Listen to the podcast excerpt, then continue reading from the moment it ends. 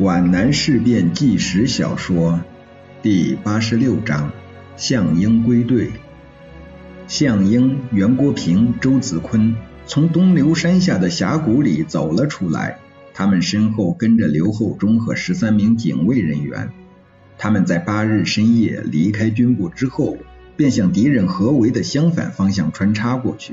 无疑，这个穿插方向是正确的，逆往而上。只要稍有空隙，就可以从王眼里逃脱而出。但是有一点他们没有想到，道路不熟，夜色漆黑，又无当地向导带路，在山林里像捉迷藏似的兜圈，几次穿插都没有成功，险些钻进敌人窝里。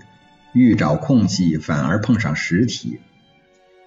三支队五团是全军的后卫团。在高坦之战前，在九日凌晨三点钟，他们奉军部命令控制高岭，挡住七十九师，保障我军侧后的安全，掩护和支援二纵队攻击幺四四师。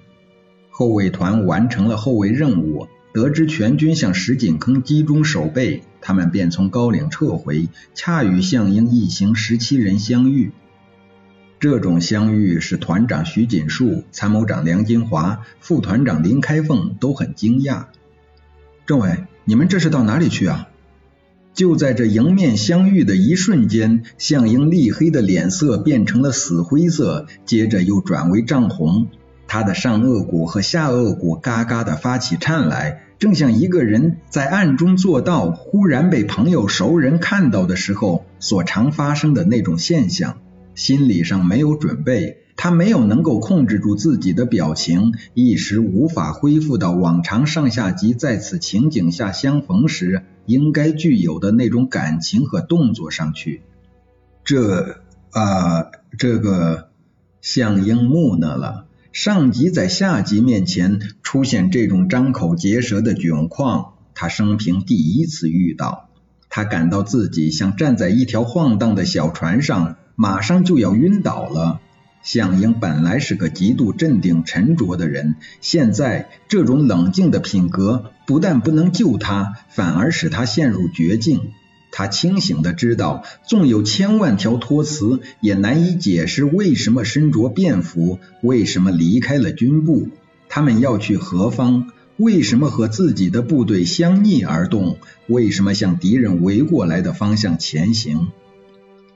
袁国平也发抖了，他站在刘厚忠的身后，虽然全身被挡住了，他还是准备如实相告，不然这一关是过不去的。周子坤因没有首当其冲，所以提前反应过来，在项英喃喃无语的时候，他急忙趋前解释，说是由于昨夜大雨天黑，和军长以及司政机关失散了，因为没有向导，走错了方向。这些理由虽然经不住仔细推敲，但可以解脱相对无言的极为难堪的窘境。周子坤为了做得更符合自己的身份，便问徐团长：“部队从哪里撤回来？”这一问颇有点画蛇添足。三位团领导困惑的互相对望了一眼。军副参谋长竟然不知道他们五团的任务，这是可能的吗？那么说，你们在八日晚上就和军部失散了？团参谋长机敏的计算了一下日期。哦，是的，是的。项英急忙打断梁金华的提问。现在可好了，咱们一起找军部吧。三位团领导便不再问，跟随五团前卫营，也就是二营后尾，向石井坑开进。他们一路无言。项英接受了周子坤的教训，不敢随意提问。更不做任何指示，避免和团领导交谈。这种反常的举止使三位团领导大惑不解。军部发生了什么事情？在五团前卫营到达东流山南路时，便接到了军长的命令，要五团守备东流山，立即构筑工事，并与特务团取得联系。团首长们只和项英一行打了一声礼节性的招呼，就去勘察地形，选择阵地去了。项英深深感到他们的冷漠，心头袭来一阵悲凉，便带他的同伴们自去石井坑寻找军部。真不知什么样的灾难在迎接他们。他们都垂头而行，痛苦把他们的背压弯了，自感比所有人矮了几分。只有刘厚忠例外，他对周围发生的一切似乎都无动于衷，对离队归队的是非也持无所谓的态度。他仍然腰杆英挺，步履沉着，镇定清洁，神态俨然。但他并不麻木，他是十分清醒的，全部身心凝注在两点上。一点是向政委走到哪里，他跟到哪里；另一点是保证向英的生活尽可能的舒适和他生命的安全。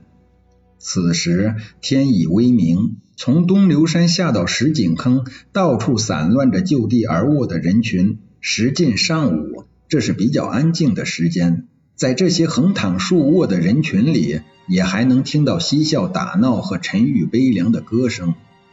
他们尽量避开人群，沿着西边的沙岸蹒跚的走着。可是他们不知道军部的住处，不能不走到附近的人群中去问。他们在西边看见医院的孙医生和郑芳雪，还有一些机关人员在给伤员洗濯绷带和血衣。他们互相间都看清了。向英习惯的向他们扬起手，似乎还要像往日那样。用响亮而富有感染力的嗓音喊：“同志们，大家辛苦了。”后面还会有许多勉励的话。可是今天那声音只在喉咙里咕噜了一下，实在无话好说。但他却热切地盼望着同志们像往日那样放下手中的活，簇拥到他身边来，问候、道贺、寒暄，听候他的指示。他的希望落空了。孙医生、郑芳雪他们也条件反射似的站起来，还没有迈步，只喊出一个“啊”字，就像碰到一座无形的墙，脸上的笑容立即消失了，就像蹲累了伸伸懒腰似的又蹲下去。啊，这水好凉啊！立即又揉搓起来，揉得特别狂热。那碧青的溪水翻起白色的浪花，冷边击鼓。这种毫不掩饰的掩饰，像一把乱针似的刺痛了向英的心。他并不埋怨部下无情，他理解，只有回避才能使双方都不过分为难。他甚至感激他的部下的良苦用心。他们是佯装忙碌，其实是在偷偷的睥睨着他们，低低的议论着他们。两发炮弹在距离向英四十米的地方爆炸。沙石和烂泥喷泉似的飞溅，升腾起一股浓烟，大地在他们脚下跳动。防炮！不知谁高喊了一声，向英听不出这是在警告他，还是在警告所有的人。但他们一行都无动于衷，警卫人员站在他们身边，似乎能为首长挡住飞来的弹片。向英、袁国平、周子坤都没有卧倒，也许他们在想。再来几发冷炮吧，炸死也许比活着好受。项英的自尊心当众受着煎熬。参谋处长张元寿奉叶挺之命来迎接他们，项英、周子坤、袁国平急忙站起来迎了上去。啊，政委，你们回来了。张元寿和他们一一握手，声音里含蕴着一种惋惜。在握手的时候，依然保存了一部分往日的亲切之情。项英双手紧握着张元寿的手，眼里充满了泪水。袁国平也急忙取下七百度的近视眼镜，抹去泪花。啊，张处长，咱们去见军长吧。我们这次……向英仍然找不到可以说出口的措辞。袁国平和周子坤除了自身的痛苦之外，他们所最担心的还是向英和叶挺的见面将会出现一种什么样的结果，无法预想。但是他们都非常明白，叶挺作为一个把荣誉看作比生命还要珍贵的军人，最痛恨、最鄙视的就是临阵脱逃，他是绝对不会原谅他们的。向英往日对叶挺的排斥和轻视，肯定百倍的加重了叶挺的反感。叶挺将会怎样来表示他的愤慨和深恶痛绝呢？